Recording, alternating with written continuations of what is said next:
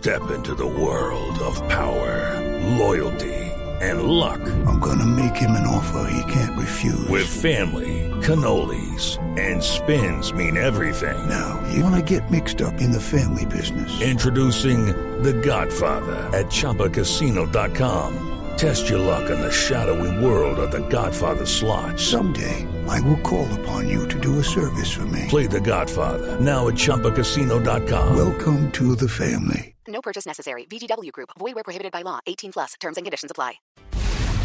Y mientras esto pasa en el mundo, Colombia aún no comenzará a reforzar las medidas para afrontar la eventual entrada del virus del ébola al país, a pesar de que ya se están aplicando los protocolos para prevenir la llegada de este mortal virus. Natalia Gardiazabal. El viceministro de Salud, Fernando Ruiz Gómez, aseguró que las medidas para evitar el ingreso del virus del ébola al país solo se aplican para personas que hayan estado en Sierra Leona, Guinea y Liberia.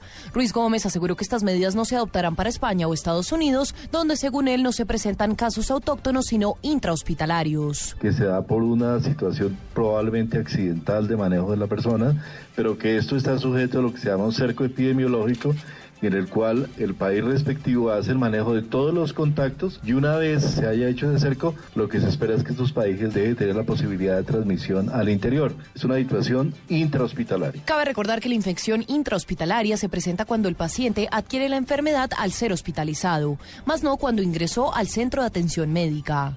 Natalia Gardea Blue Radio.